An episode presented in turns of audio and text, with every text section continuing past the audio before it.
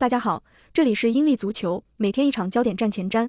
今天咱们一起来看看欧冠 AC 米兰对阵切尔西的这场比赛。一 AC 米兰锋线上面伊布、奥里吉、梅西亚斯、雷比奇等人频频受伤，导致锋线人员不足。三十六岁的吉鲁，包括国家队比赛已经连续十二场各项赛事首发，对于年龄较大的他来说有点吃不消。二 AC 米兰由于上周末的对手是尤文，因此并未进行太多轮换。而切尔西在上周末联赛进行了大轮换，多达七名欧冠的首发得到了轮休，斯特林、奥巴梅扬甚至一分钟都没出场，球队留力意图明显。三，AC 米兰前锋莱奥本赛季十一场各项赛事贡献四球五助攻，成为球队进攻端的核心。莱奥上周末对阵尤文的比赛虽然没能进球，但两次击中门框，状态不错。